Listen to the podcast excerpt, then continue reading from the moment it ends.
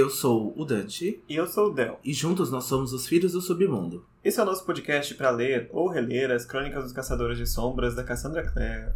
Bom, então depois de duas semanas a gente chega ao nosso 11 episódio. Nós vamos pro 11 capítulo do livro que se chama Magnus Bane. Mas a gente sugere então, se vocês ainda não ouviram, o décimo episódio, a gente fez duas partes pro capítulo Cidade dos Ossos, né? A gente explicou sobre os Irmãos do Silêncio, a gente explicou sobre a Cidade dos Ossos, tem muito conteúdo e conteúdo muito importante sobre essa mitologia e sobre essa história do livro. Isso. Se possível, a gente recomenda que não pulem episódios, porque a gente, né, o livro tem uma sequência de acontecimentos, nós vamos ficar totalmente perdidos. Se vocês estão até aqui, a gente supõe que vocês já ouviram os episódios anteriores, já tem spoilers do que aconteceu até o capítulo, né, até o capítulo 10.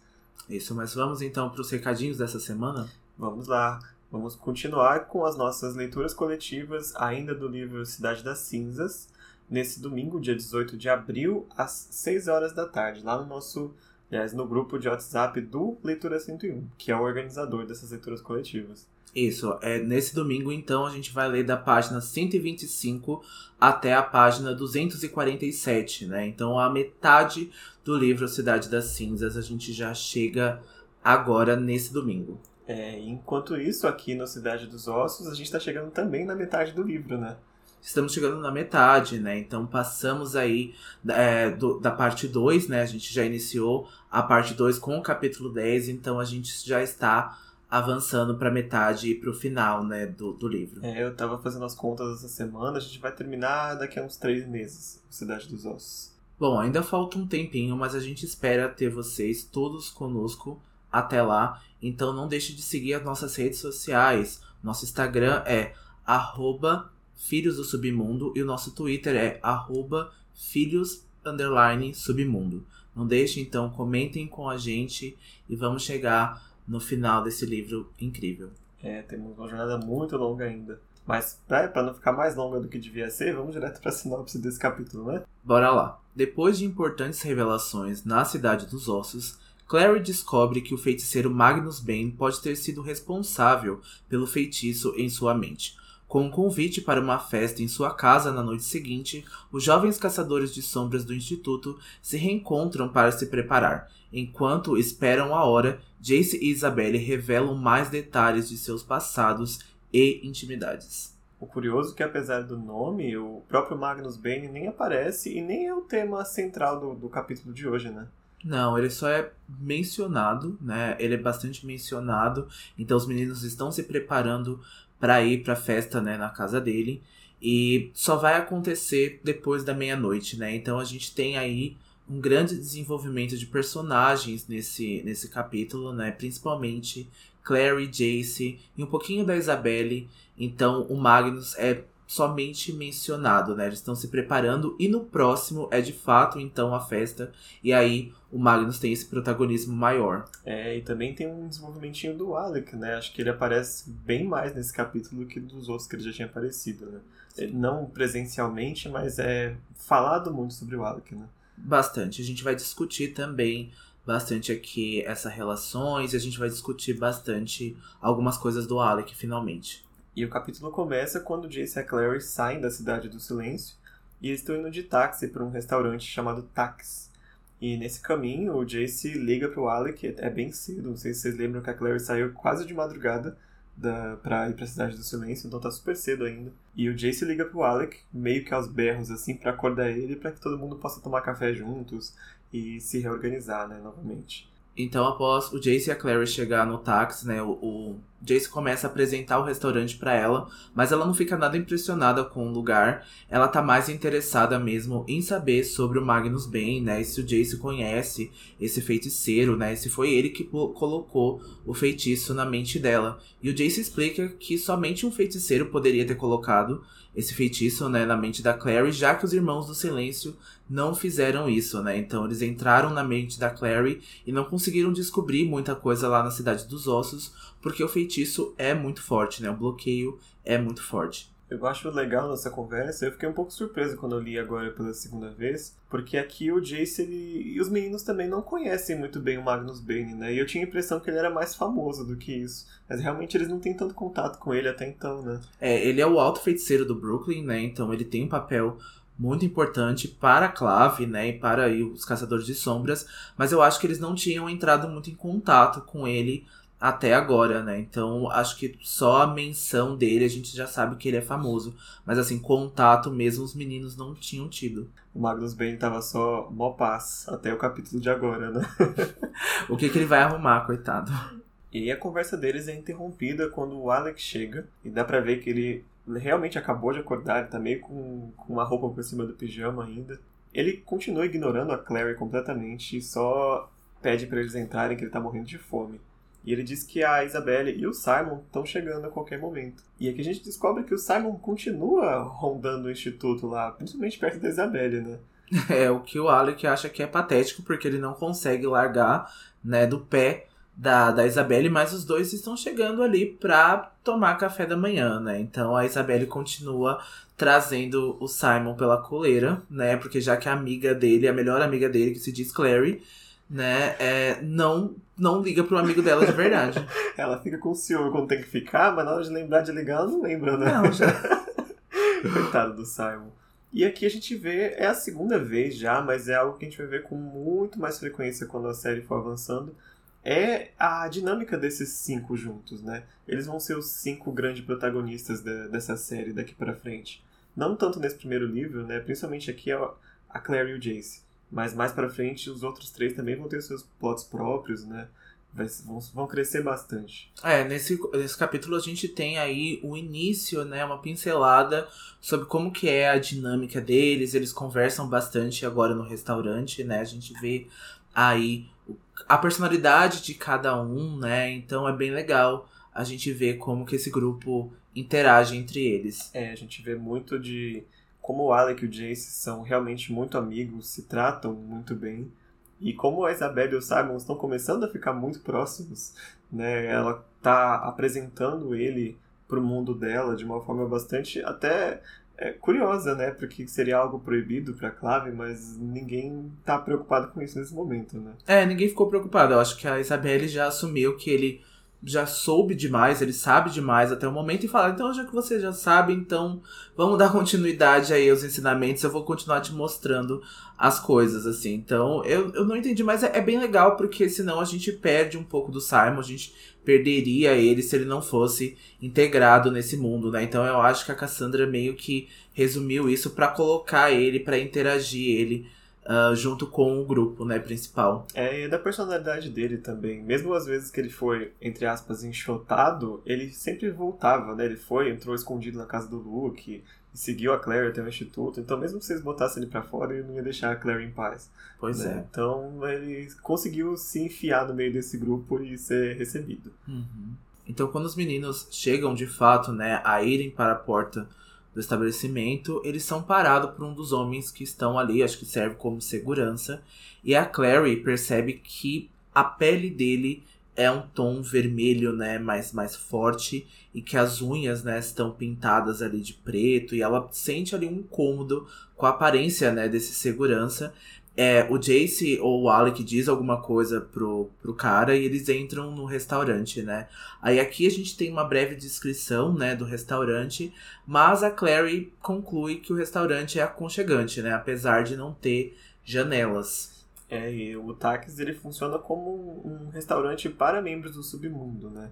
Em geral. A gente vai encontrar várias, vários tipos de criatura ali, tanto que o cardápio deles é bastante variado, né? Para servir todos esses esses públicos do, do mundo mágico. Só que a Clary continua assustada com a aparência do segurança, que a gente vai descobrir que chama Clancy lá na frente. E ela até sussurra assim que ele é um demônio, né? E todo o público que tá dentro do táxi olha muito feio para ela, porque ela cometeu uma pequena gafe ali. E o Jace tem que explicar para ela que ele é um Ifrit. Um Ifrit é basicamente é, alguém que seria um feiticeiro, só que ele não consegue fazer nenhum tipo de mágica. Então ele só nasce com aquelas características físicas dos feiticeiros, por causa né, da parte demoníaca do sangue, mas ele não tem é, poder mágico suficiente para fazer magia como um feiticeiro comum.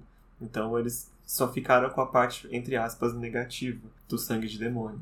É, a gente não vê mais Ifrit, né, com o passar da série, mas a gente vê então que essa união, né, entre um demônio e um humano pode dar errado, né? Pode não nascer um feiticeiro ali, né, então dessa dessa relação.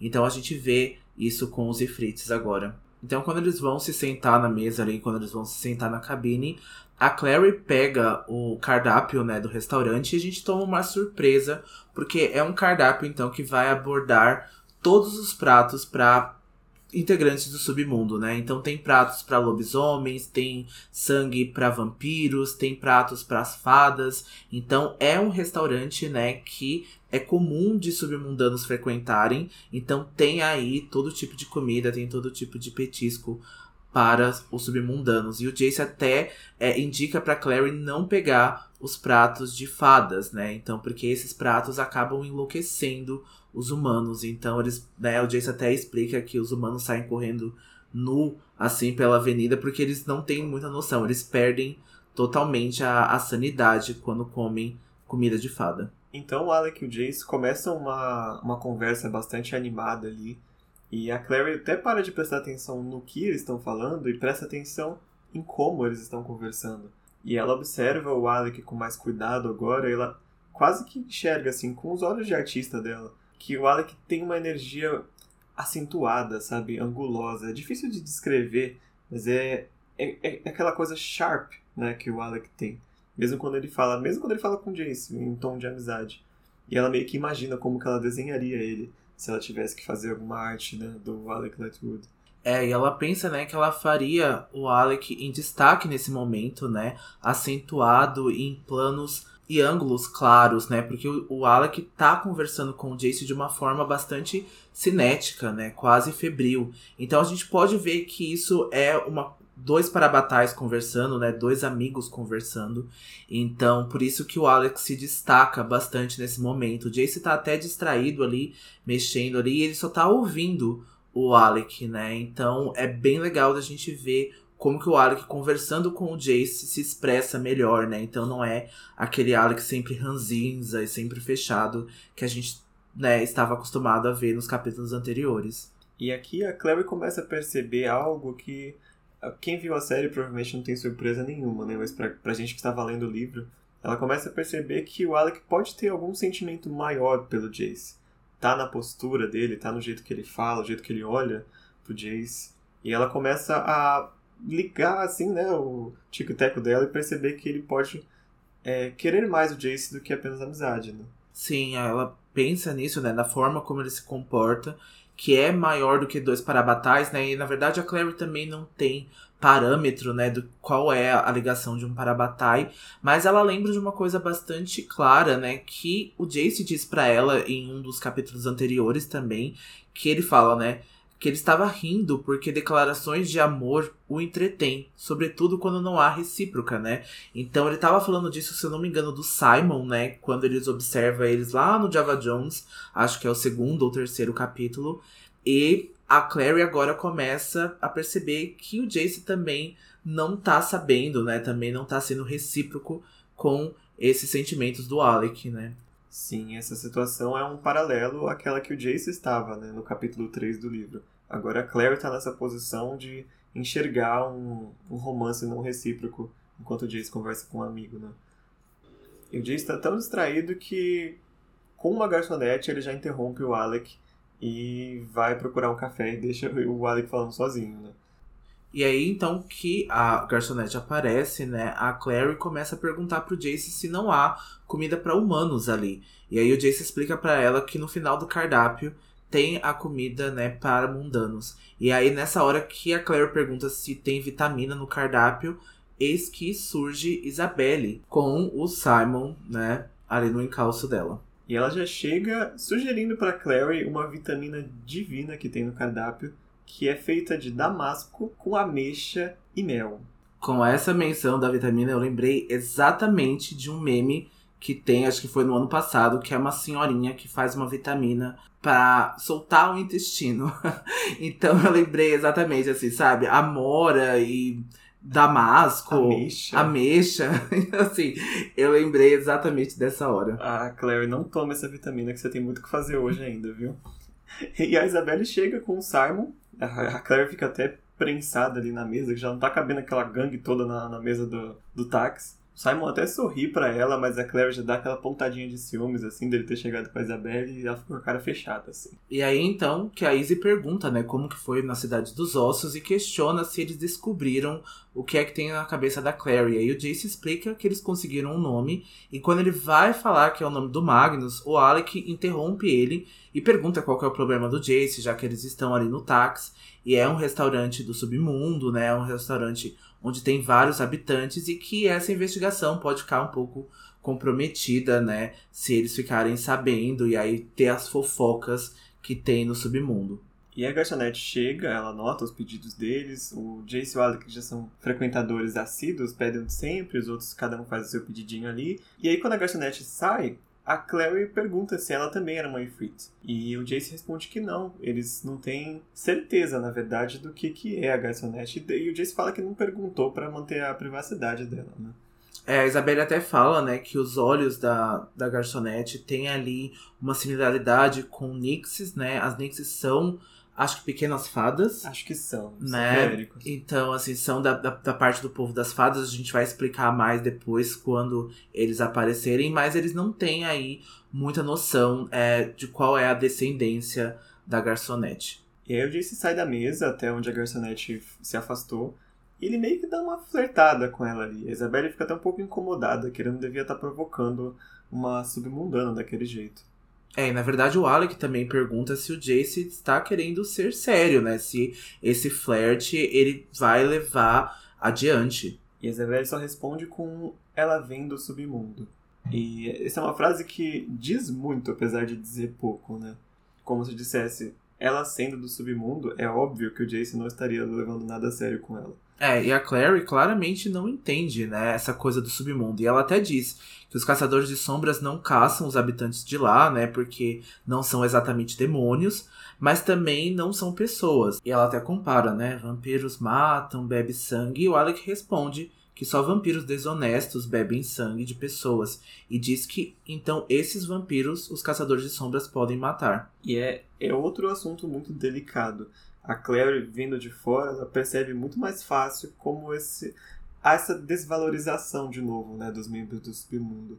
Não que ah, o Alec e a Isabelle sejam espe especificamente assim, racistas com membros do submundo, mas de certa forma eles têm algumas tendências a não valorizar, né, pela forma que eles foram criados.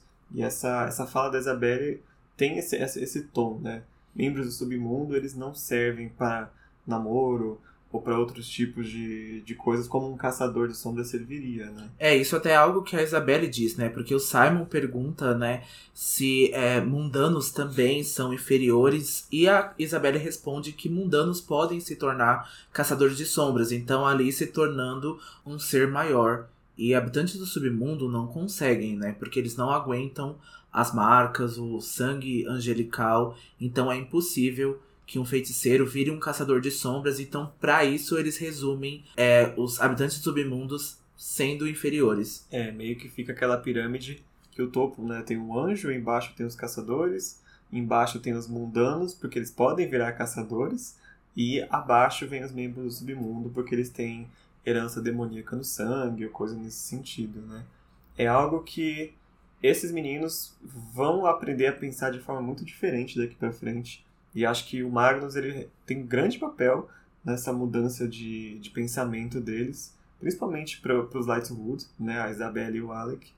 Mas nesse início tem de fato essa essa certa desvalorização assim, né, do submundano. É, o Jace vai até falar daqui a pouco, né, quando o Jace volta então pra mesa, ele vai explicar que apesar dos acordos, né, tem centenas de anos que os submundanos e os nefelins, né, e os caçadores de sombras brigam entre si, né? E tem ali uma hostilidade entre eles. E que mesmo com os acordos, isso ainda não terminou, né? Exatamente. Então tem muitos submundanos que têm preconceito também com caçadores de sombras, apesar de eu não ter visto muito isso, assim, tão real e tão especificado é, como os caçadores de sombras, né? Eu não vi o lado inverso.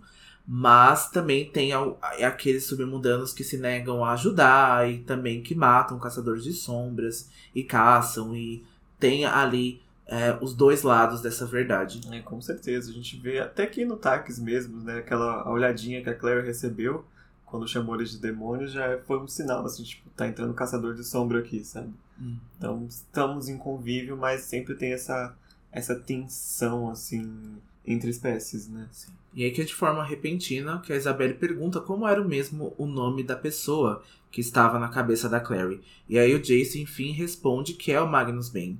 E a Isabelle então começa a revirar a bolsa e dali ela tira um papel azul dobrado. E o Alec pega o papel, dá uma breve olhada, entrega para o Jace e o Alec revela que é um convite, né, para uma festa no Brooklyn e que ele detesta o lugar. O Jace só comenta pro, pro Alec não ser tão snob e pergunta onde que a Izzy conseguiu aquele convite. O Alec é muito Faria Limer, né? ele é bastante. ah, eu não vou pisar em Itaquera. É, é muito a samambaia e o chão de taco. né? Os caçadores de sombras. Ah, a gente, a gente ama o Alec, tá? A gente, a gente zoa, zomba ele, mas a gente gosta. É que é um. É gostando que a gente vê os defeitos. Sim. E é gostando porque a gente zoa. A gente zoa porque a gente gosta. É. Isabelle conta que ela conseguiu esse convite com o Kelp lá no Clube Pandemônio, o clube que se passa o primeiro capítulo do livro. E eles veem que é um, um anúncio por uma reunião na humilde morada de Magnus, o magnífico feiticeiro, e prometia para aqueles que comparecessem, abre aspas, uma noite arrebatadora de prazeres além da imaginação mais selvagem. Fecha aspas. Então, apesar né, do Alec é, desprezar o lugar, o, o, Magnus eu posso dizer que mora num flat muito do bacana, muito do bonito. E essa festa deles, gente, são icônicas. É maravilhosa, assim. O Magnus é realmente um festeiro de mão cheia. E na verdade, às vezes ele nem aparece nas próprias festas, porque ele é desses, né? Então ele é muito importante. Então sempre quando ele chega é um caos. É um caos. E eu gosto muito porque ele tem todo esse perfil, né? De festeiro, meio boêmio, assim. E ainda assim ele é extremamente poderoso e é uma alma extremamente gentil.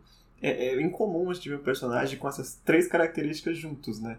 Às vezes o festeiro é mais antipático, ou a pessoa muito boa, ela é um pouco mais quietinha, assim, mas o Magnus tem de tudo de bom num personagem só, né? É, o Magnus é o melhor personagem, gente. É o meu personagem favorito, né? Tem um outro personagem favorito, mas não tem como não amar o Magnus. E é com esse convite que eles decidem ir pra festa, porque que melhor lugar para encontrar o Magnus Bane que na festa na casa dele, né?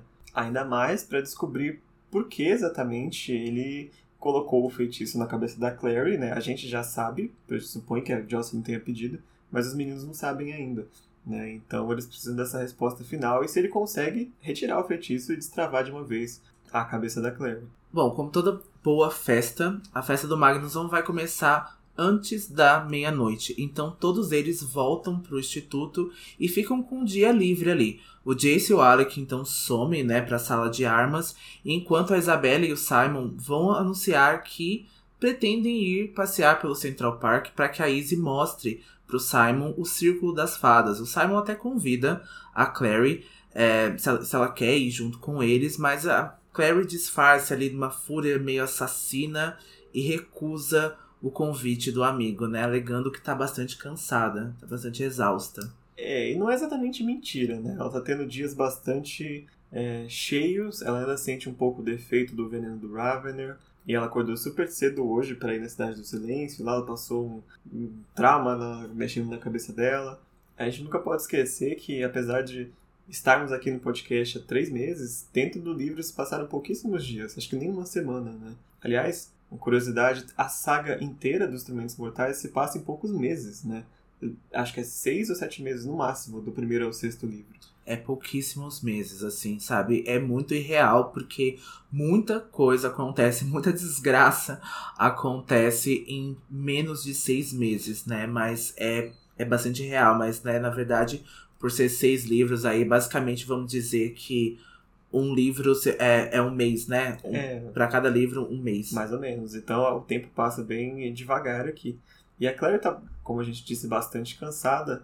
Só que ela vai tentar dormir ali em alguma das camas do instituto, só que não consegue. Porque ela tá pensando na mãe, tá pensando nos irmãos do silêncio e tudo. E com essa, né, essa insônia, apesar de cansaço, ela decide vagar um pouco pela biblioteca do instituto. A Clary sai do quarto, né, com o pensamento que o Rod, né, pode ajudá-la, né, a limpar um pouco a mente. E quando ela chega lá, o Rod não está na biblioteca, né? Ela vê que o Hugo tá dormindo ali no poleiro, mas o Rod mesmo não está ali. E ela encontra, né, um livro ali na mesa e ela percebe que aquele livro foi manuseado ali pelo Rod, né, recentemente. E quando ela vai fuçar o livro, ela vê que um papel dobrado cai nos pés dela. É, vocês não lembram? Esse livro é aquele mesmo que o Rod leu a, o lema do ciclo. Era o livro que ele guardava lá, meio que em segredo da clave, né? E esse papel que ela recolhe, ela descobre ser uma foto. Era uma foto de um grupo de jovens, nenhum deles muito mais velho do que a Clary agora. E a foto parecia ter sido tirada há pelo menos 20 anos. A gente sabe que ela foi tirada nos anos 90, 1990, 91 mais ou menos. Só que a Clary reconhece as pessoas da foto não pela roupa, porque a roupa é a mesma que os caçadores continuam usando até hoje. Mas ela vê que uma dessas pessoas é a mãe dela. Ela reconhece a mãe dela com 17, 18 anos mais ou menos, só com o cabelo mais comprido, o rosto um pouquinho mais cheio, e ela até percebe que como a mãe dela parecia muito com ela quando tinha essa idade, né? Isso é um paralelo bem legal, porque a Clary, né, tá sempre reclamando, né, da sua aparência física, ela tá sempre se comparando com a mãe, com a Isabelle. Então a gente vê a Jocelyn na juventude é muito parecida com a Clary, né? Então isso vai começar a mudar um pensamento de insegurança que a Clary tinha aí nos primeiros capítulos. Isso é bem legal. E a gente vai ver depois que a Clary tá arrumada, né? Que ela vai se arrumar para ir para a festa do Magnus Bane e ela vai ver o quanto ela tá parecida com a mãe dela. É, afinal elas não são tão diferentes quanto a Clary achava. Né? É, na verdade é só o cabelo mesmo, que o cabelo da Jocelyn é um pouco mais escuro. Essa é a única semelhança delas que as diferem, né? É, talvez a altura, né? Porque acho que não dá pra ser mais baixinha que a Clary, né? E assim, pra surpresa, né, da Clary, ela vê que o braço da Jocelyn, né, estava em volta de um menino que a Clary não reconhecia. E a Clary até sente um impacto, né, porque nunca pensou na mãe em volta com ninguém a não ser o seu pai, o Jonathan Clark. E a Claire percebe que o menino da foto é muito bonito. Ele tem cabelos claros, né, que são quase brancos, e os olhos pretos. E nessa hora, o Rod surpreende a Clary por trás, né? Dizendo que aquele menino na foto era o Valentim aos 17 anos, né? O mesmo Valentim, então, aí que acendeu junto com o ciclo. A menina se desculpa, né, com o Rod, dizendo que não deveria mexer nas coisas dele. E o Rod pede para que ela não se incomode, porque isso são coisas do passado da Clary, né? Isso pertence a Clary de uma certa forma. E a Clary até não consegue soltar da foto, né? Ela sente um magnetismo muito grande nessa foto e ela percebe que o Valentim tá sorrindo de uma forma muito apaixonada para Jocelyn e ela até faz aí uma alusão, né, que ninguém nunca olhou para ela desse jeito e ela começa até a comparar o Valentim e o seu pai, Jonathan Clark. E olhando para o jovem Valentim ali, a Claire até deduz assim que, nossa, ele parecia um rapaz legal, né? Só que o Rod conta que legal ele não era, só que ele era charmoso, inteligente e muito persuasivo. O poder dele estava na língua e na, na aparência também. Ele usava de tudo que ele podia para manipular as pessoas para fazer o que ele queria, né? É uma característica assim chave para você ser um líder de um, um culto terrorista como ele foi, né? Quando ficou mais velho. E o Rod pergunta se a Clary reconhece mais alguém na foto ali. Quando ela olha mais atentamente, ela vê um menininho de cabelo castanho claro que o Rod identifica como sendo ele na juventude. E olhando mais atentamente, ela vê um menino de óculos e olhos azuis que ela reconhece como sendo o Luke, mais jovem. E ao mostrar mais pessoas, né, para Clary, o Rod aponta para um casal de adolescentes que eram bastante elegantes, né? Ambos com os cabelos escuros, a menina tinha feições estreitas e predatórias, quase cruéis. Então ela conclui que aqueles eram os Lightwood. Ele também acaba indicando um menino muito bonito, né, de cabelos ondulados, tem uma mandíbula muito forte, que ele fala que é o Michael Wayland, que é o pai do Jace. A Clary até fala, né, que o Jace não se parece nada com o pai. E o Rod comenta que essa foto foi tirada no ano que o ciclo foi formado, então por isso que a mãe do Jace não estava com eles ainda. E por isso que o Rod fala, né, que o Valentim estava na frente e o Luke estava na direita, porque ele era o homem número um do Valentim. E a Clary continua sem entender por que, que a mãe fez parte do ciclo. E ela pede para que o Rod conte a verdade para ela. E o Rod começa a contar mais detalhes de por que esses jovens formaram esse grupo que depois virou um grupo de ódio, né? O Rod conta que nem todas as famílias tradicionais dos caçadores aceitavam os acordos. Ele já dá até medo quando você ouve família tradicional. Não era exatamente ódio que eles sentiam no começo, mas eles se sentiam mais seguros, porque eles conheciam na época nefilins que já haviam sido atacados ou mortos por membros do submundo. Talvez vampiros ou algum lobisomem descontrolado. Então, devido a esses casos isolados que aconteciam, alguns caçadores de sombras e famílias se protegiam com esse pensamento de que os seres do submundo eram perigosos e não deveria se ter contato. E foi nessa, nesse momento de vida deles, enquanto eles eram adolescentes, é, foi muito mais fácil para eles aceitarem que havia ah, o lado do bem e o lado do mal. O lado do bem dos caçadores e os malvados do submundo, que são demoníacos e atacam os caçadores. Né? Principalmente quando a gente é jovem, assim, é muito mais fácil né, acreditar nesse preto e branco do mundo. E foi o que o Valentim utilizou, ou consciente ou inconscientemente, para unir eles com esse objetivo. Mais cedo nós vimos a própria Isabelle, né, resumir de uma forma bastante inferior os submundanos. Então, vamos imaginar que esse, todos esses caçadores de sombras tinham algo contra o submundo, né? Tinham sido atacados ou conheciam outros nefilins que tinham, tinham sido atacados. Então, não foi muito irreal disso acontecer, né? Então, o Rod até fala que o Valentim nunca deixou de ter essas crenças, nunca deixou de ter essas ideologias quase que infantis, né, de bem, mal, preto e branco. Então, isso fez com que ele fosse um grande líder e, né, representasse todos esses preconceitos e todas essas crenças erradas das pessoas, né? A gente vê que até no nosso atual governo a gente tem uma pessoa que representa bastante preconceitos e bastantes ideologias erradas. Então, se ele ganhou, né, as eleições de 2018, a gente vê como que o Valentim também conseguiu, né, se suceder no ciclo. É, a lógica é exatamente essa, é se aproveitar às vezes do medo das pessoas ou dos, de outros sentimentos negativos das pessoas para polarizar e criar um, um grupo de ódio, né? criar uma legião de seguidores cegos. E conforme, né, na época eles eram adolescentes aqui, mas tipo, adulto não é a prova disso, a gente já tá mais cansado de saber. Não, né? nem idosos são a prova disso. Uhum. Mas conforme o tempo foi passando aqui para membro, os membros do ciclo, alguns foram mudando de ideia e percebendo e aprendendo e crescendo, principalmente crescendo socialmente, né, intelectualmente, para descobrir que o mundo não é preto e branco, que nem todo membro do submundo é um vilão e nem todo caçador de sombras é uma pessoa boa.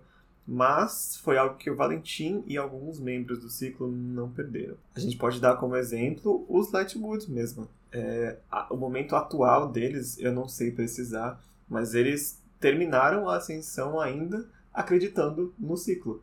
Né? Então não é à toa que Isabelle e o Alec têm alguns é, pensamentos errados ainda sobre os membros do submundo, né? até pela criação.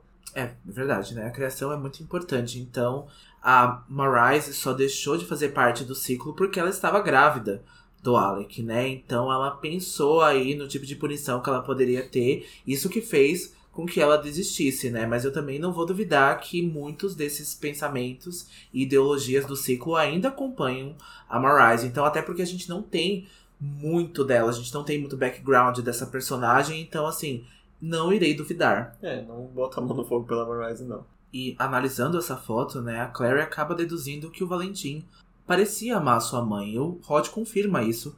Fala que o Valentim amava duas coisas em sua vida: a Jocelyn e Idris. E a Clary, até de uma forma desdenhosa, né, pergunta o que, que tem Idris.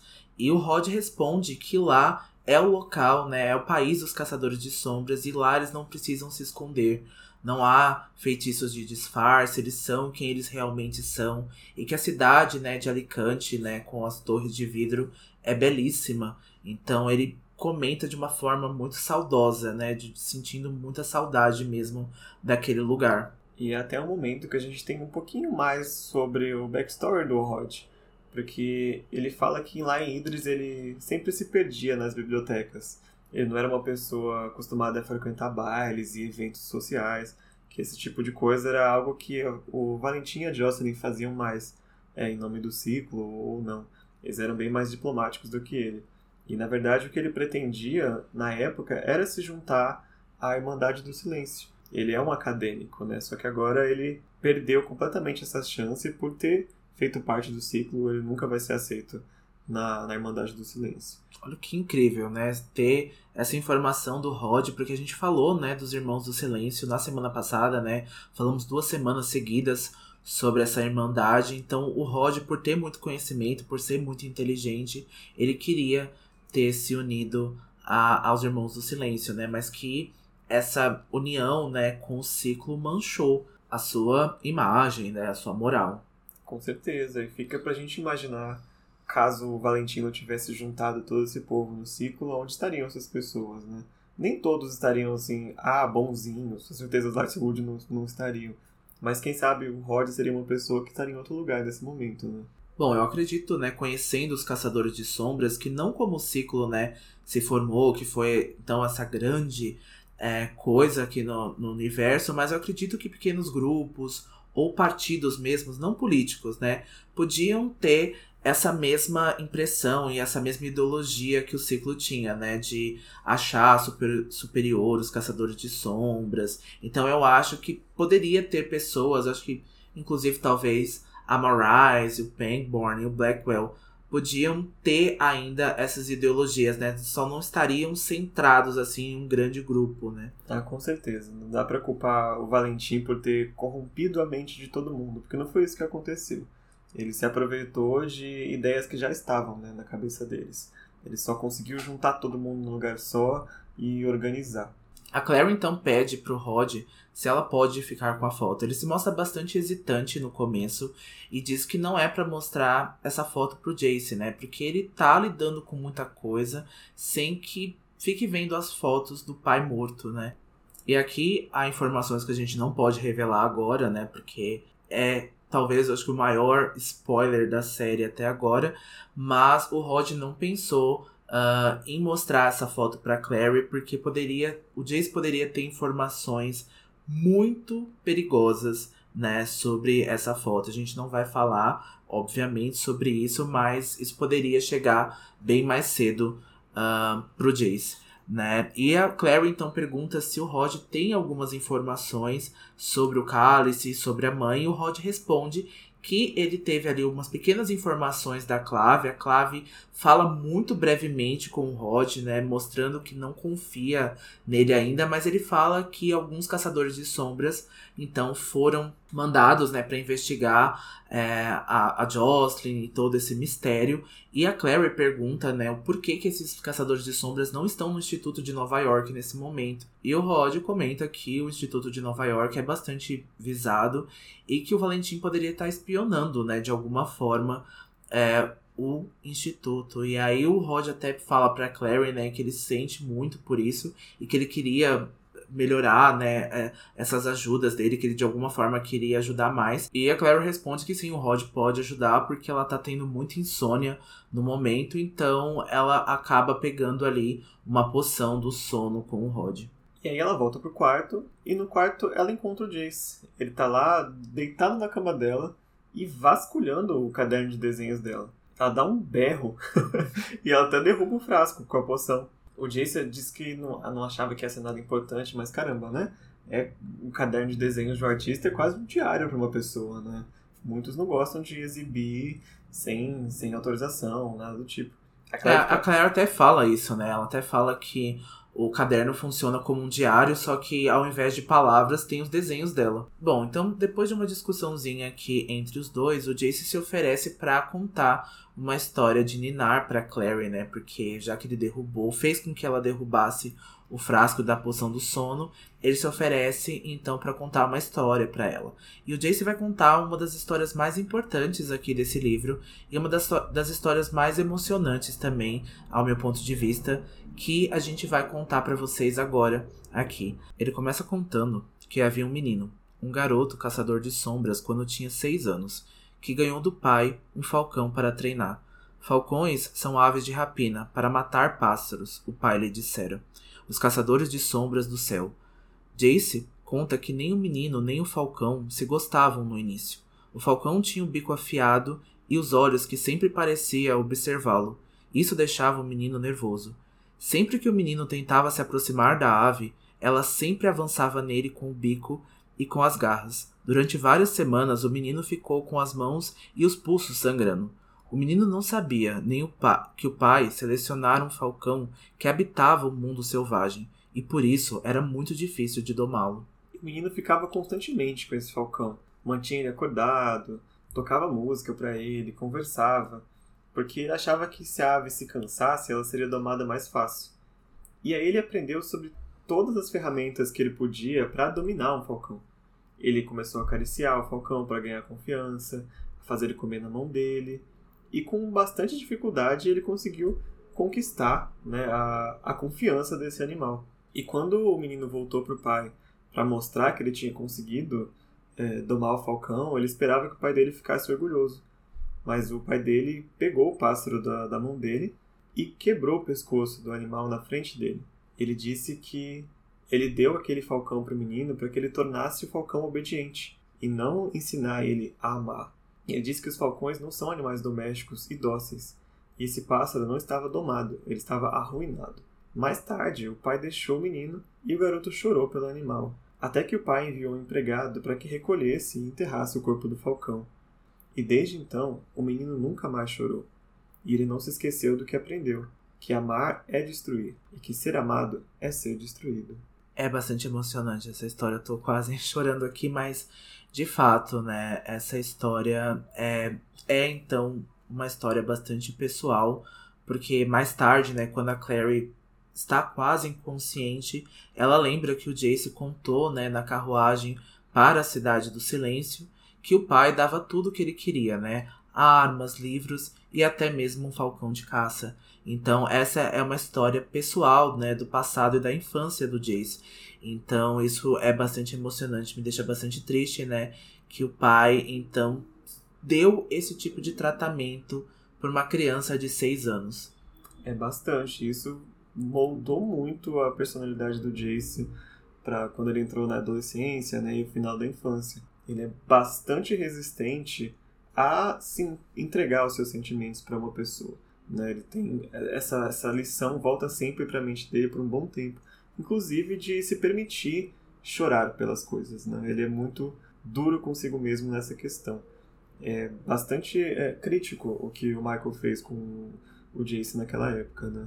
Bastante, bastante crítico e até a Clary diz que isso não era necessário, né? Porque você precisa sim saber dobrar um pouco a criação, né? Porque senão é possível que a criança se quebre. E o Jace diz que se, não se você for o forte o bastante. Apesar da Claire achar a história horripilante, né? O tom da voz do Jace a acalmou. E ela sente que o garoto passa a palma da mão na sua bochecha. E ela vai caindo, né? No inconsciente, adormecendo. E aí ela se lembra dessa frase, né? Que eu acabei de dizer. Que o Jace, né? Falou no caminho para a Cidade do Silêncio que o pai dava tudo para ele, inclusive o falcão de caça. Só que o sono da Clary é interrompido pela Isabelle, que veio acordar ela porque já estava ficando tarde e estava chegando a hora da festa já. Imagina quantas horas a Clary ficou apagada, né? E a Isabelle já tá arrumada. Ela tá com um vestido de saia longa, meio prateada, uma blusinha com lantejoulas, estava com as unhas pintadas e tinha prendido mechas de fio prateado no cabelo. A Claire até achou que ela parecia uma deusa da lua, da forma que ela estava vestida.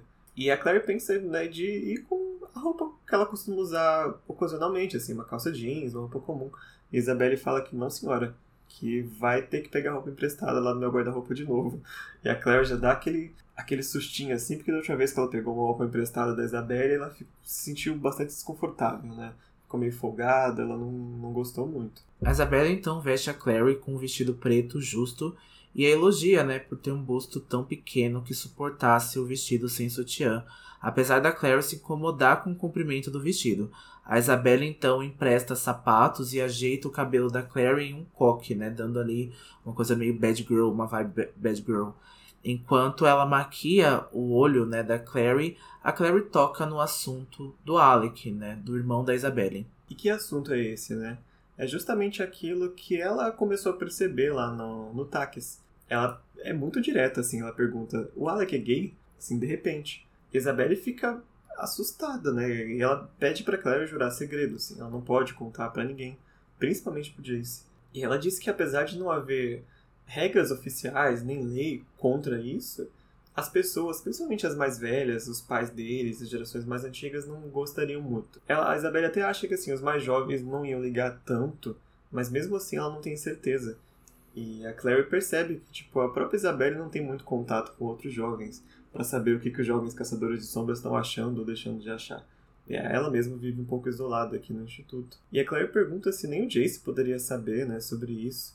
Isabelle reforça que principalmente ele não pode saber. E apesar de saber que o Jace não ia se importar de saber isso sobre o Alec, ela pensa que essa escolha tem que ser do Alec de contar. Não é a Clary nem a Isabelle que vai contar isso para ele, né? É verdade. Então, e a gente quer comentar um pouquinho sobre essa relação, né, de caçadores de sombras com pessoas homossexuais, né, com pessoas ali que em algumas visões são diferentes, né? E há um preconceito bastante grande quanto a isso, né? Porque eles têm ali uma cultura de se você não falar, a gente finge que não vê. Então é muito grande isso pro Alec, né? Essa construção para ele vai demorar bastante, a gente vai ver no decorrer da série e nos deixa bastante triste, né? Porque o quanto essas pessoas ainda são tradicionalistas, né? Ainda têm crenças muito antigas, né? Então a gente depois mais para frente a gente vai conhecer outras pessoas que têm a condição sexual, né, como homossexual, bissexual, transexual, a gente vai ver que a Cassandra escreve personagens muito diversos, né? Então, assim, seja nas etnias e seja também nas suas condições. Então, é muito triste de ver que algumas pessoas ainda têm esse certa resistência, né? Mas isso acontece também na vida real, que até por mais que informações que a gente esteja, hoje a gente está no século XXI, tem pessoas que são homofóbicas e transfóbicas, então isso não ocorre de um jeito diferente também nos Caçadores de Sombras, mas é porque a gente espera, né, que eles se acham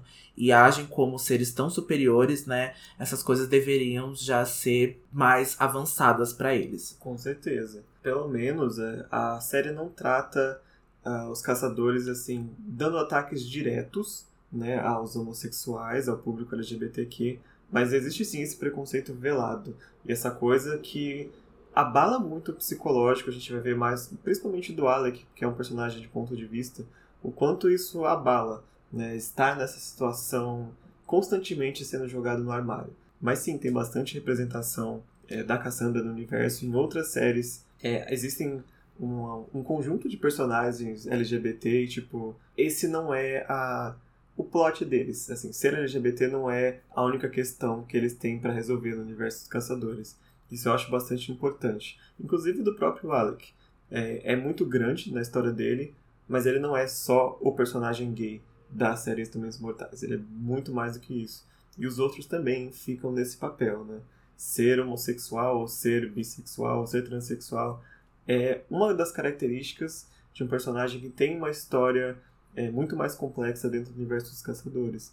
Isso eu bato palmas para Cassandra nesse quesito. Com certeza, acho que e até a Cassandra diz, né, que nos bastidores dessa história do Alec, ela construiu o Alec é, em vista porque ela tinha um melhor amigo, né? Esse amigo hoje já é falecido e ele era um homem gay que amava histórias de fantasia e gostaria de ser representado em personagens que estivesse dentro desses livros. Então ela construiu o Alec pensando nele. E isso é até muito legal da gente dizer que Uh, não é legal porque o livro Cidade dos Ossos, né, foi barrado de muitas editoras e foi aí impossibilitado por muitos meios porque tem um personagem abertamente gay desde o primeiro livro. Então as pessoas tentaram transformar o Alec em um, em um personagem heterossexual, um, person um personagem que tivesse menos destaque por conta do preconceito, mas a Cassandra sempre bateu o pé e sempre que mostrou o quanto era importante ter o Alec. E eu, como um homem gay,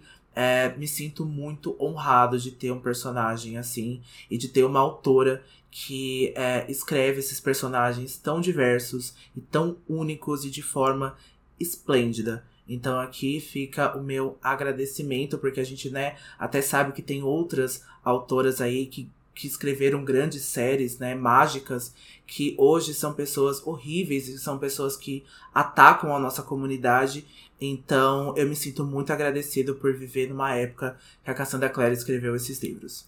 Isso, exatamente. Ela e algumas outras autoras aí, e autores que estão fazendo um ótimo trabalho de representação, né? A gente pode citar o Rick Riordan, Sarah J. Maas, V. Schwab, a gente pode... É, Holly Black, a gente pode falar vários autores aí que continuam agregando dentro da, da comunidade, tá? Então, assim, é só achar nos lugares certos, né? Então, essa série mágica aí do Menino Bruxo não é a única que a gente tem e não deve ser a única fonte que a gente deve procurar. Principalmente sobre esse assunto. Talvez sobre muitos outros assuntos, mas nesse quesito não, não fez um, um trabalho tão bom. Mas enfim, LGBTQs à parte, quando as meninas terminam de contar isso sobre o Alec, né? A Claire tá pronta. E ela se olha no espelho, ela fica muito surpresa. Porque ela vê no reflexo dela que agora ela parece com a mãe dela. E que eu achei uma cena assim muito bonita, né? De como a Claire e a Jocelyn são tão parecidas e como era só a mente dela criando problemas no próprio corpo, na própria aparência, quando na verdade elas são lindas, né? Ambas são lindas. E aí antes de ir, a Claire diz que precisa buscar uma coisa no quarto dela e ela pergunta se a Isabelle precisa de alguma arma. A Isabelle só falta fazer um ela aponta para as pernas dela e ela está equipada com umas pulseiras. Na perna esquerda tem uma pulseira que é feita de elétron, é um material que é venenoso para os demônios, inclusive é o mesmo material que o chicote dela é feito. E na perna direita, ela tem uma pulseira de ferro benzido, que é usada para espantar vampiros e fadas, porque as fadas detestam ferro por algum motivo. E ela diz que usa essas duas armas no tornozelo para poder dar uns, umas bicudas bem generosas em seres que ela precisar dar. Bom, o chicote é a arma de escolha da Isabelle e é muito icônico porque a gente sempre lembra, né, da Isabelle com o chicote e a gente vai conhecer outra personagem, Peças Infernais, que também usava o chicote, então o chicote de Electron não é totalmente novo assim, né? Então é usado aí desde os 1800, né? E as adaptações, né, tanto para TV quanto para o cinema, o chicote também está em uso, né, pela Isabelle, apesar de ter pequenas diferenças aqui nas adaptações, né? Na série até vira um bastão, né? A Isabelle então consegue transformar o chicote num bastão e quando o chicote não está em uso, né? Ele está glamourizado, ele funciona como uma pulseira, né? Que fica no braço da Isabelle. E isso não é real né, é, nos livros. Eu acredito que fica ali exatamente como da Mulher Maravilha, né? Preso à calça, né? Preso ao vestuário da Isabelle. É, a Isabelle, ela tá sempre muito preparada com as armas. Essa que ela usa na perna, tipo, ela não solta nunca, basicamente. Tá ali para qualquer momento. Bom, os meninos estão esperando ali, né, na entrada do instituto, e a Clary havia ido buscar um casaco e a sua mochila. O Simon tá lá, né? E ele também veste preto e colocou a camisa do avesso, né? Pra esconder o logotipo da banda. O Simon fica chocado com a roupa nova da Clary. E a Clary pensa, né, que mesmo vestido todo de preto, o Simon parece um garoto que busca a namorada em casa e é super educado com os pais, enquanto Jace iria para casa dela e tacar fogo e se divertir. É, ele não perde esse visual de bom moço que ele tem, né? Mesmo quando ele tenta se, se mesclar ali com os caçadores. De novo fica a minha dúvida, por que eles continuam levando o Simon para todo lugar, né? Vão levar o Simon para a festa do Magnus. Para quê? Gente, eu já vou, eu já vou passar, sabe? Eu, já, eu não vou me incomodar mais, leva ele mesmo, deixa ele se divertir, porque eu tô pensando aqui em várias hipóteses, na logística desse negócio, e não funciona, mas eu vou, se tá escrito, então a Cassandra fez por algum motivo, então tá certo, eu que tô lendo errado. Então eu vou ignorar isso. Basicamente.